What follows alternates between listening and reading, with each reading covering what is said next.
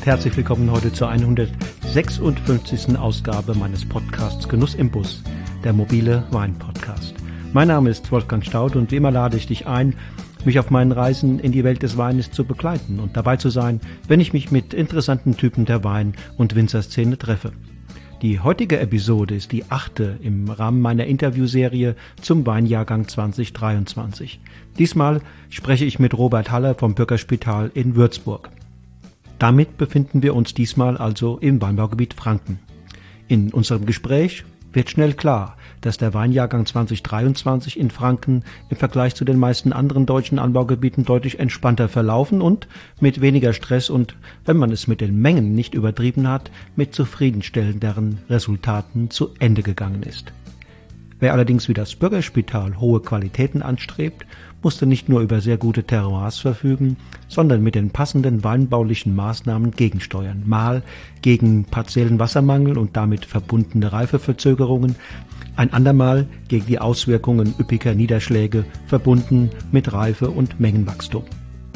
Wie Robert den Weinjahrgang 2023 im Einzelnen erlebt hat, welche Schlüsse er gezogen und welche Maßnahmen er in den unterschiedlichen Phasen des Jahres ergriffen hat, das erfahrt ihr im nun folgenden Interview. Freut euch auf eine spannende Podcast-Episode. Los geht's!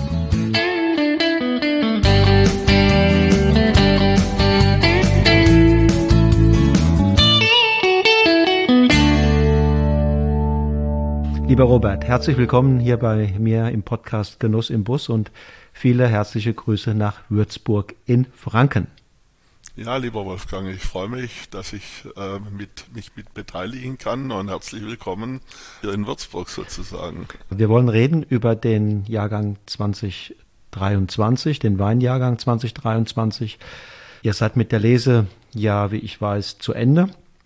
Es gibt Kollegen, äh, die noch kräftig dabei sind. Einige Anbaugebiete sind später als andere. Das war schon immer so.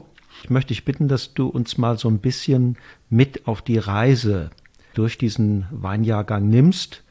Und ähm, lass uns da vielleicht vom Jahresbeginn an mal Schritt für Schritt vorangehen und dann uns auch die besonderen Ereignisse, vor allem Witterungsereignisse anschauen, die für euer Team, für euch insgesamt als, als Weingut herausfordernd waren und, und die dann möglicherweise auch einen mehr oder weniger großen Einfluss auf das Endergebnis, nämlich die Qualität und die Menge der Trauben hatten.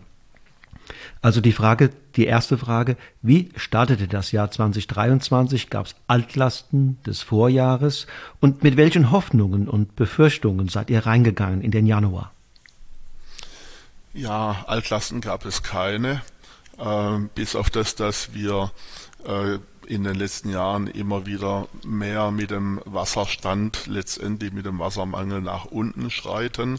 Das sind äh, ja die Voraussetzungen, die wir in Franken oder hier im Unterfranken vor allem äh, seit Jahren kennen und wissen und gegensteuern müssen, weil wir einfach zu den trockenen Zonen in Deutschland gehören, die momentan von der Klimaveränderung ähm, mit am meisten, ja, äh, ich sag mal, in Mitleidenschaft gezogen werden. Ähm, wir haben dann einen milden Winter gehabt. Ähm, an Schnee kann ich mich eigentlich kaum erinnern. Und ähm, dann kommt die Befürchtung, dass wir immer äh, dann auch einen schnellen Austrieb kriegen. Äh, das hat sich dann aber alles nivelliert, weil es im Februar doch dann nochmal ein bisschen kälter geworden ist. Äh, wir haben dann einen Austrieb gehabt, der aus heutigem Gefühl eher spät stattgefunden hat, aber aus meiner Erinnerung, und ich äh, kann jetzt auf 40 Jahre Weinbau zurückblicken, ähm, und aus meiner Erinnerung raus eigentlich ganz normal wieder gewesen wäre. Das heißt, so Ende April mhm. haben wir einen ganz normalen Austrieb gehabt. Das ist uns sehr recht, weil wir dann ähm, ja die sensible Zeit, wo wir einem Spätfrost unterliegen äh, könnten, einfach verkürzen, so bis Mitte Mai, bis die kalte Sophie dann vorbei ist. Ja. Okay, also da gab es keine Probleme bis dahin. Nein, absolut keine Probleme. Ähm, es ging dann auch mit äh, vernünftigen Niederschlägen dann auch äh, weiter. und ähm, äh, die wirklich äh, die richtige Turbo-Hitze, äh, ich habe immer von der Turbo-Lese in, in den letzten Wochen gesprochen, die kam dann eben im Juni und vor allem im Juli. Also wir haben im Juli die ersten drei Wochen wieder alle Rekorde angefahren. Das ging auch durch die Presse deutschlandweit und das war für uns auch hier nicht anders. Ähm, dann wächst natürlich immer die Sorge, reicht das Wasser noch? Ähm, wir äh, steuern da äh, gegen. Also weinbaulich haben wir die Sache mittlerweile ganz äh, gut im Griff. Im, ja, mein Vorgänger, bevor ich in Franken hier begonnen habe, der hat zu mir mal gesagt, eins müssen Sie lernen, in Franken regnet es im Sommer nicht. Und das hat sich äh, mittlerweile nicht mehr gebessert, sondern einfach nochmal verstärkt. Mhm. Also mit welchen, Robert, mit welchen weinbaulichen Maßnahmen versucht ihr da die Dinge im Griff zu behalten und der potenziellen Gefahr Trockenheit zu begegnen? Ja, es sind die altbekannten Maßnahmen, also ich sag mal leichte Bodenbearbeitung, Kapillare brechen, Verdunstungsschutz, also die Flüssigkeit, die Feuchtigkeit im, äh, im, im Boden so lange zu halten, wie es nur irgendwo geht. Äh, dann haben wir auch ähm, die äh, Begrünungen jeder zweiten Seile wieder aufgemacht, also einfach ein Kompromiss zwischen Befahrbarkeit und der, der Weinbergszeilen, die wir ja gewährleisten müssen. Und äh, Verdunstungsschutz, mhm. ähm, äh, eine pünktliche Laubarbeit, das heißt, ähm, wen, möglichst die Verdunstung äh, so weit einzudämmen über die äh, Laubwände, dass äh, wir einfach äh, mit, dem, mit dem Wasser länger haushalten können. Und äh, im Grunde genommen muss man sich ja die Frage heute stellen, für wie viel Trauben reichen denn mhm. mein äh, reicht denn mein Wasser aus, das ich im Boden habe mhm. und darf vielleicht nicht immer den Anspruch haben, wie viel Wasser wünsche ich mir denn, äh, damit das alles gut geht, was ich da draußen hängen habe. Also diese Steuermechanismen, ähm, ich sag mal, äh, pünktliche Bearbeitung, das äh, sind alles äh, Geschichten, äh, ja, die wir die wir mittlerweile ganz gut im Griff haben und wo wir sehr dynamisch darauf hinarbeiten. Also ich, ich sage mal, die Klimaveränderung, äh, die hat uns zum großen Teil auch geholfen. Das muss man absolut anerkennen oder feststellen, weil wir mit äh, ja, weniger Winterfröste haben, weil wir eine wunderbare Reife immer äh, erreichen. Und ähm, den Wasserhaushalt, da müssen wir halt ganz dynamisch äh, jedes Jahr ähm, ja, darauf hinarbeiten. Und wenn man zurückschaut mit Jahr 2021, wo wir ein sehr nasses Jahr wieder hatten im Sommer in der Vegetationsperiode, äh, da liegen wir eben mit 22 äh, und 23 jetzt äh, praktisch genau wieder in die andere Richtung. Und wir wissen nicht, was das nächste Jahr bringt. Mhm. Ähm, und diese Dynamik, früher Austrieb, später Austrieb und äh, die jeweiligen Arbeiten an die Jahresbedingungen äh, anzupassen, das ist für mich die, die eigentliche Herausforderung heute im Weinbau. Nochmal zurück zur, zur Problematik ähm, Trockenheit. Wir haben ja, wenn wir uns die Weinwelt mal weltweit anschauen, natürlich sowieso viele Regionen, die mit diesem Phänomen ja schon immer oder zumindest schon sehr, sehr lange äh, zu tun haben und damit umgehen gelernt haben.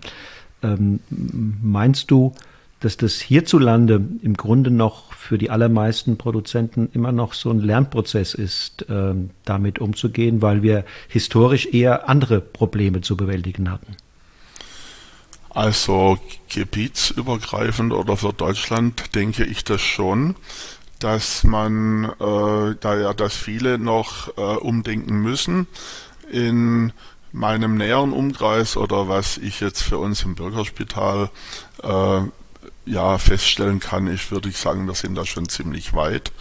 Ich glaube, der Schlüssel ist einfach da, da, äh, davon, dass wir von dem Öxle-Denken Abstand nehmen müssen. Äh, das Problem haben wir in aller Regel nicht mehr, ähm, dass wir jetzt, oder was heißt Problem, äh, ich glaube, das ist einfach ähm, nicht mehr aktuell ist, dass wir uns nur auf Zuckergehalte begrenzen, weil äh, wir die physiologische Reife und die Zuckerreife nicht immer parallel läuft. Das liegt eben an der Trockenheit, das liegt an Tag- und Nachttemperaturen. Wir wollen eine gewisse Frische im Wein erreichen und diese Reduktivität, äh, die ist nicht einfach kellerwirtschaftlich äh, ja begründet, die wir in unserer Stilistik haben, sondern auch ganz, ganz stark vom Erntezeitpunkt. Und äh, deswegen, ähm, ja, äh, sage ich mal ein Beispiel jetzt äh, aus 2023. Wir haben im Ende Juli, Anfang August noch ganz vernünftige Niederschläge gehabt im Mittel aber eben nur im Mittel. Wir haben bei uns westlich von Würzburg zum Teil eher satte Niederschläge oder äh, wir haben einfach mal gesagt, es reicht jetzt langsam. Mhm. Und wenn ich Richtung Randersacker in die Steillagen rausgucke auf unsere Rieslinge, da kam eben kaum was an.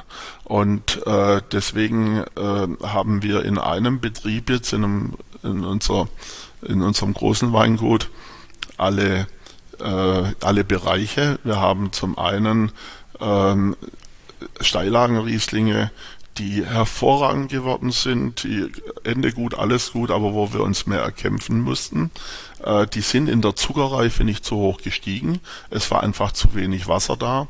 Wir haben äh, 35, 40 Hektoliter Ertrag in diesen Lagen, was also wirklich auch absolute Unterkante für uns ist. Mhm. Aber Dadurch haben wir eine äh, ja, ein, eine Reife bekommen. Der begrenzende Faktor war eher, dass wir äh, äh, schauen mussten, dass die Säure nicht so weit absinkt, mhm. weil in den warmen Nächten äh, die Säure beim Riesling dann nach unten ging. Und wir haben dann genau den richtigen Zeitpunkt eben äh, gesucht und ich denke auch gefunden, dass wir heute sehr kräftige, schöne mineralische Rieslinge haben, die Säure noch erhalten konnten aber im Alkohol eben keine Brecher haben. Und das ist ja ein für sich das, was mhm. wir uns wünschen. Ein großer Riesling mit 12, 12,5 Alkohol und nicht mit 13, 15, 14, äh, wie wir sie eigentlich, wie sie eigentlich momentan gar nicht zeitgemäß sind. Mhm. Das war genau der Punkt, den ich ansprechen wollte, von der physiologischen Reife und der Zuckerreife. Die Zuckerreife hätte vielleicht noch ein bisschen mehr Wasser gebraucht. Mhm. Aber die kleinbierigen Trauben, die also kleinbierig geblieben sind, weil sie keine so hohe Wasserversorgung hatten, äh, die sind von der Aromatik äh, fantastisch und ich freue mich dann auch schon auf diesen Jahrgang. Äh, das war jetzt ein Beispiel, was die Trockenheit angeht. Ans, insgesamt äh, bin ich mit dem Wein ja, wie es jetzt für uns schlussendlich gelaufen ist, sehr, sehr zufrieden. Dann hatten die etwa Säure 7,5 oder wo, wo liegen die? Ja, die liegen so bei 7,5 und wir haben also auch schon große Rieslinge mit 8,5 auf die Flasche gebracht, ganz klar. Mhm. Ähm, aber äh, ich, äh, wir brauchen an für sich nicht mehr wie unsere 90 Grad Öxle, dann haben wir unser 12,5 Volumenprozent Alkohol. Das braucht schon, da müssen wir praktisch schon warten aber durch diese warmen Nächte ist die Säure dann am, am Ende eher nach unten gegangen, was aber auch ganz spezifisch äh, für einzelne Gebiete war. Also ich spreche jetzt mal für den Muschelkalk, für die Umgebung von Würzburg am Steigerwald oder natürlich auch in im Buntsandstein in, in Kurfranken äh, war das dann sicherlich anders. Äh, da haben sie auch, da ist die Rieslinglese auch dann länger gegangen. Mhm. Und die ähm, Zuckerbildung, das Mostgewicht, ist am Schluss doch immer noch ein bisschen hochgegangen oder gab es da mal einen Stillstand auch? Ähm, die ging äh, in diesen trockenen Lagen nur ganz langsam nach oben. Das war das, was ich gerade angesprochen habe. Äh, das ging aber in gut versorgten Lagen, zum Beispiel unserem Silvaner, auch beim großen Gewächs, rasant nach oben. Und so kam es auch zu dieser Turbolese, wie ich das vorher angesprochen habe, weil ähm, äh, wenn man auf gut versorgten Standorten alles tut, um gute Qualität zu bekommen und äh, die, die Trauben auch noch reduziert, dann geht die Post ab, auf Deutsch gesagt, und dann können wir ein Silvaner großes Gewächs äh, noch lesen, bevor wir an den Müller-Thurgau Gutswein gehen zum Beispiel. Also das macht genau diese, äh, ja, diese Dynamik aus, die wir das ganze Jahr bei den Arbeiten haben, aber auch bei der Lese, dass wir nicht mehr klassisch lesen, äh, die frühen Sorten äh, Müller-Thurgau, Burgunder, Silvaner Riesling, sondern dass manche äh, große Weine einfach schon in der ersten Woche zwischendrin kommen und äh, letztendlich nach dem, nach dem Sektgrundwein äh, acht Tage später schon große Gewächse, große Gewächse gelesen werden. Ja. Und die großen ja. Gewächse hatten genug Mostgewicht?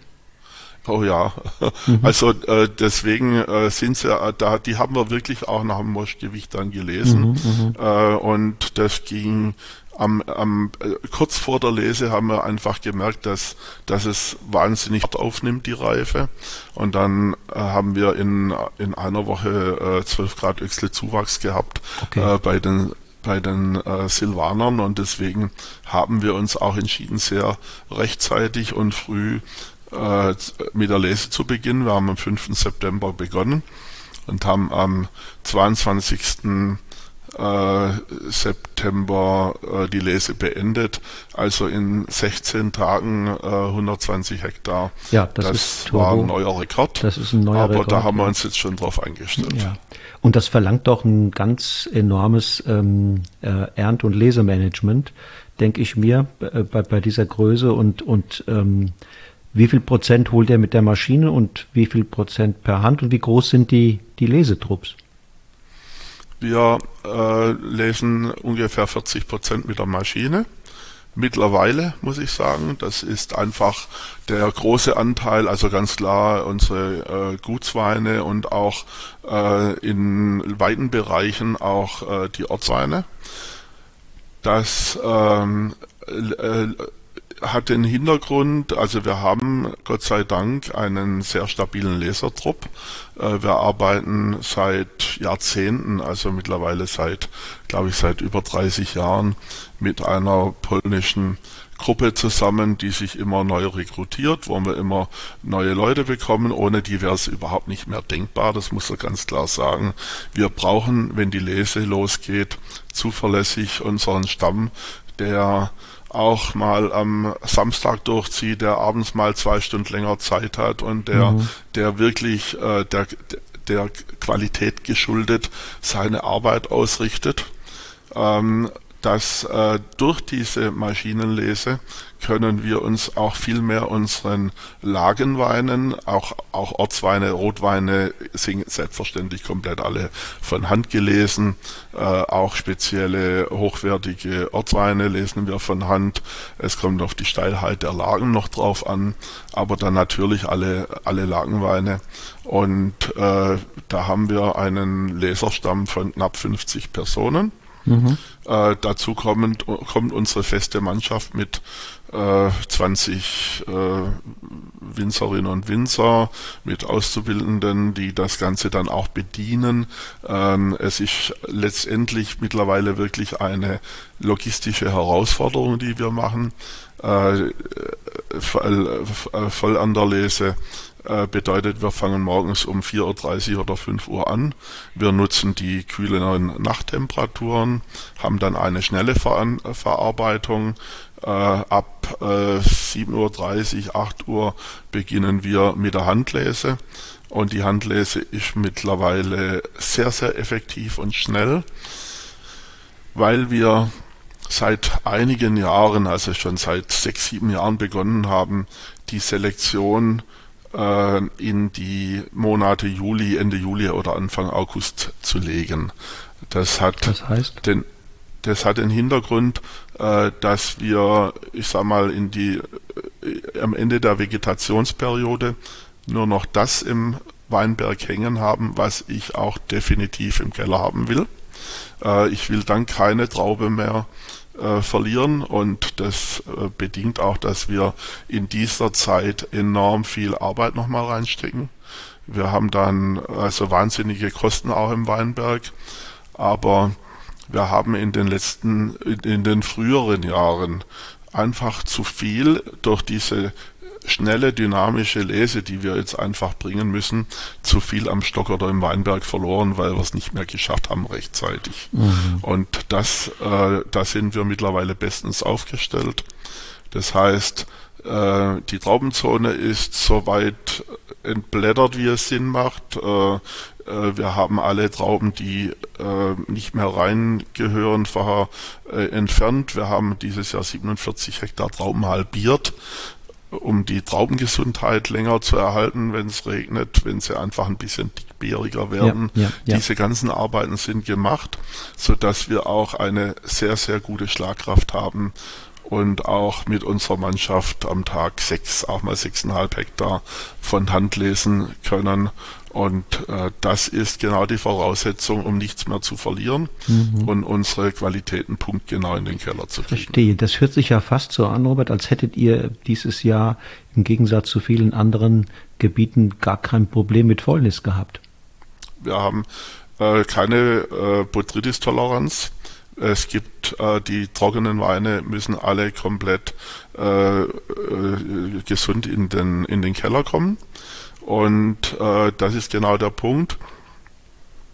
Dann da habe ich die Meinung, dass ich einen Gutswein anstatt mit 80 Grad Öchsle auch mit 74 Grad Öchsle bringen kann, dass der die Frische und die Aromatik hat, im Alkohol nicht so hoch kommt äh, dass wir einfach uns da äh, gut aufstellen und, und, und, und schnell äh, lesen können.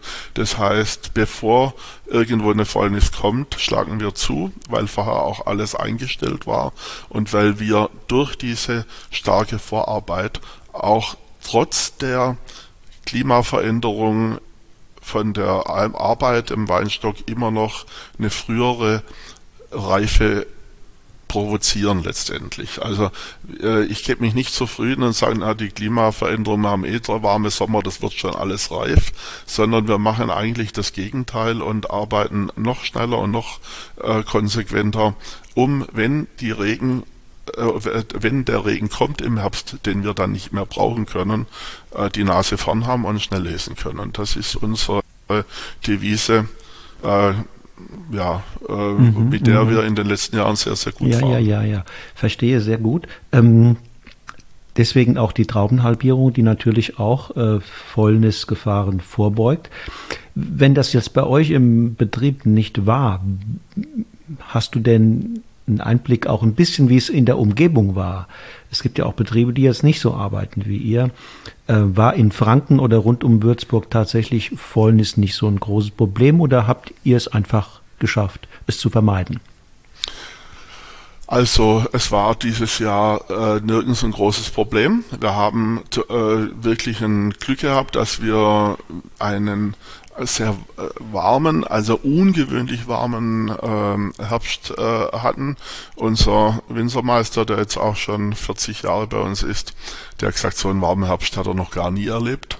Insofern muss man dieses Traubenhalbieren so sehen, dass wir sagen, äh, es ist eine Art Versicherung. Äh, manchmal zahlt sie sich aus und manchmal äh, ja, hätte man es vielleicht auch ohne geschafft. Trotzdem bin ich, äh, denke ich, äh, auf der richtigen Spur und werden das so weitermachen.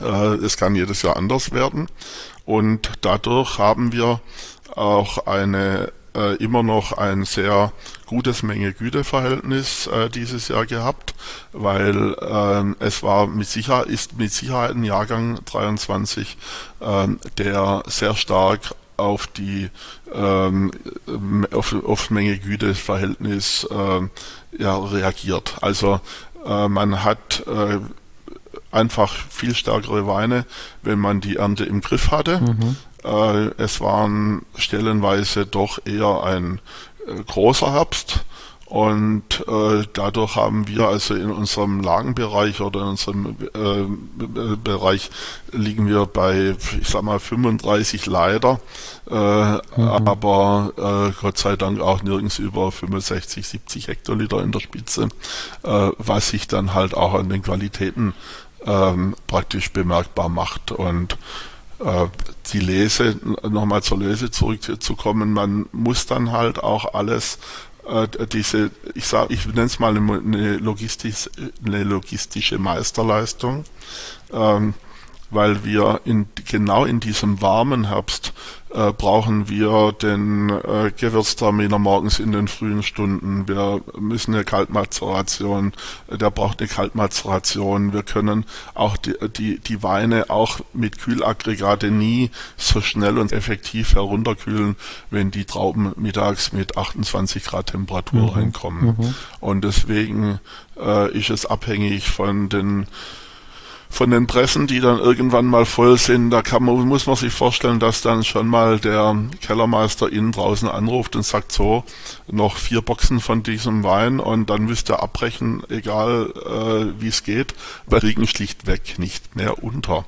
Und äh, das ist also eine Geschichte, wenn man dann für sag mal, 60 äh, Weine, die wir äh, übers Jahr hin vielleicht bieten, praktisch für jeden eine einzelne, eine extra äh, Produktionsvorgabe äh, haben. Von jedem äh, ich sag mal, auf jeden Punkt genau zuarbeiten wollen, mhm. äh, ist das äh, eine Wahnsinnsleistung, vor allem wenn man denkt, dass dann ja äh, vier, fünf, sechs verantwortliche Leute dran arbeiten, äh, wo die Kommunikation auch perfekt mhm. klappen muss mhm. dann. Robert, gib doch noch mal bitte eine Einschätzung zu zwei Punkten. Einmal, ähm, wie, welche Learnings hast du im Hinblick auf ähm, die verschiedenen Terroirs, die ihr oder verschiedene Lagen, die ihr bewirtschaftet, wie haben sie sich unter diesen Jahrgangsbedingungen geschlagen? Gibt es auch so Beobachtungen, dass, sagen wir mal, Lagen, die klassisch immer die Grand Crus waren, mitunter vielleicht ihren Vorsprung ähm, eingebüßt haben, dass andere Lagen, die früher vielleicht als eher zu kühl galten, ein Stück weit ähm, aufgeholt haben? Und die zweite Frage betrifft die Rebsorten. Gibt doch da nochmal eine Einschätzung, ähm, wie sich die Rebsorten bei euch ja vor allen Dingen ähm, der Riesling und der Silvaner äh, geschlagen haben, ob die beiden ähnlich gut performt haben in diesem Jahr oder ob du siehst, ähm, da ob du da eine der beiden Rebsorten siehst, die da besser performt hat. Ja, mache ich gerne. Äh, zum ersten Punkt. Ähm, ganz klar, ich bin nach wie vor ein äh, Terrorist, ich bin ein Lagenverfechter. Und die großen Lagen, die sich über die Generationen heraus ähm, äh, gearbeitet haben oder etabliert haben, äh, die haben immer nicht für mich immer komplett die Nase vorn. Wir müssen anders arbeiten, das habe ich ja jetzt in vielen Punkten schon beschrieben. Aber äh, genauso wie ich sage, dass wir immer noch mehr Gas geben, um die, um die Reife noch mehr zu provozieren, kommt mir ja auch eine gute Lage dazu entgegen. Das ist genau das, was ich eigentlich nutzen möchte. Und äh, dass sich die Qualitäten umdrehen, das ist äh, sicherlich äh, gewinnen die kühleren Lagen äh, mit dazu in den letzten Jahren. Aber wer meine Weine kennt äh, und auch gerne mal alles ausprobieren kann, der weiß, dass wir überhaupt keine opulenten Weine machen. Die haben alle eine grüne Reflexe, eine tolle äh, an, äh, ja, Aromatik, eine animierende Aromatik. Das sind, ich möchte die äh, Trinksieger machen und nicht die Verkostungssieger. Das war immer schon meine Leidenschaft.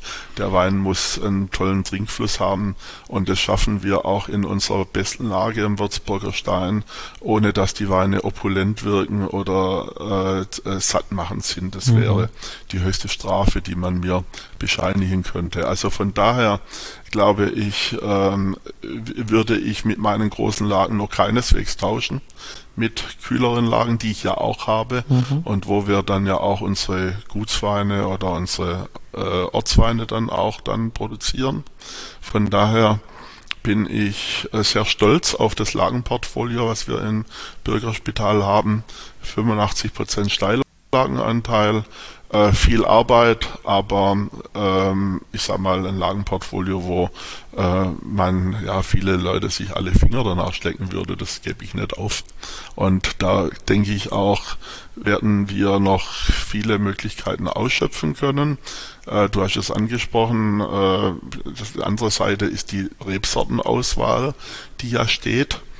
Und äh, ich habe, äh, also ich bin auch Fan von südländischen Weinen und habe ja mit vielen Leuten bekannt, dass da auch mein Herz äh, viele Weine, auch ausländische Weine schlägt, äh, als Quereinsteiger quasi in diese Materie aber äh, es gibt sicherlich Verlierer in dem Sinn, die momentan eher mal stagnieren. Das ist äh, der Bacchus, der bei uns im Einstiegsbereich ein bisschen Bedeutung hat als schöner, ähm, als schöner Weinstwein.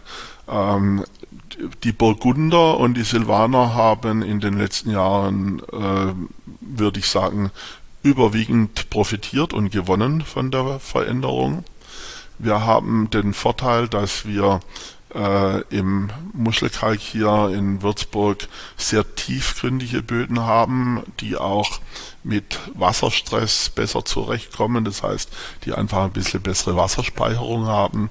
Wir haben ein Rebs, Rebenportfolio, wenn ich so sagen kann, äh, das äh, sehr, sehr viel alte Anlagen äh, hat. Also wir haben äh, im Schnitt sind unsere Rieslinge, Gewürztraminer, Burgunder alle 40 Jahre plus X im Mittel. Mhm. Und da bin ich momentan auch sehr zögerlich, die mit neuen äh, ja, zu, zu roden und mit neuen Anlagen aufzubauen, weil die Herausforderung für mich sehr ist momentan so, dass wir unsere jüngeren Anlagen erstmal dahin bekommen müssen, wie wir die alten Anlagen jetzt haben.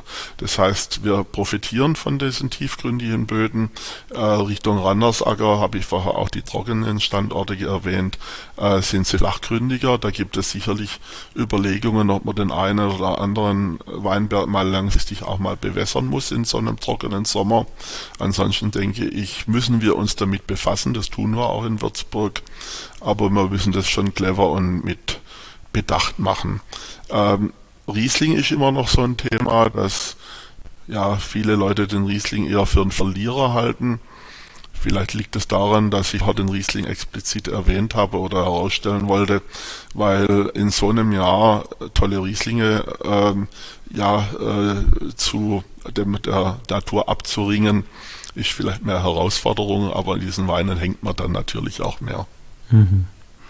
Wie wird sich abschließend vielleicht noch äh, über die werden sich die Weine entwickeln? Werden es äh, Frühentwickler sein? Werden sie länger brauchen als andere Jahrgänge, um sich zu öffnen? Äh, wie siehst du da die äh, Zukunft?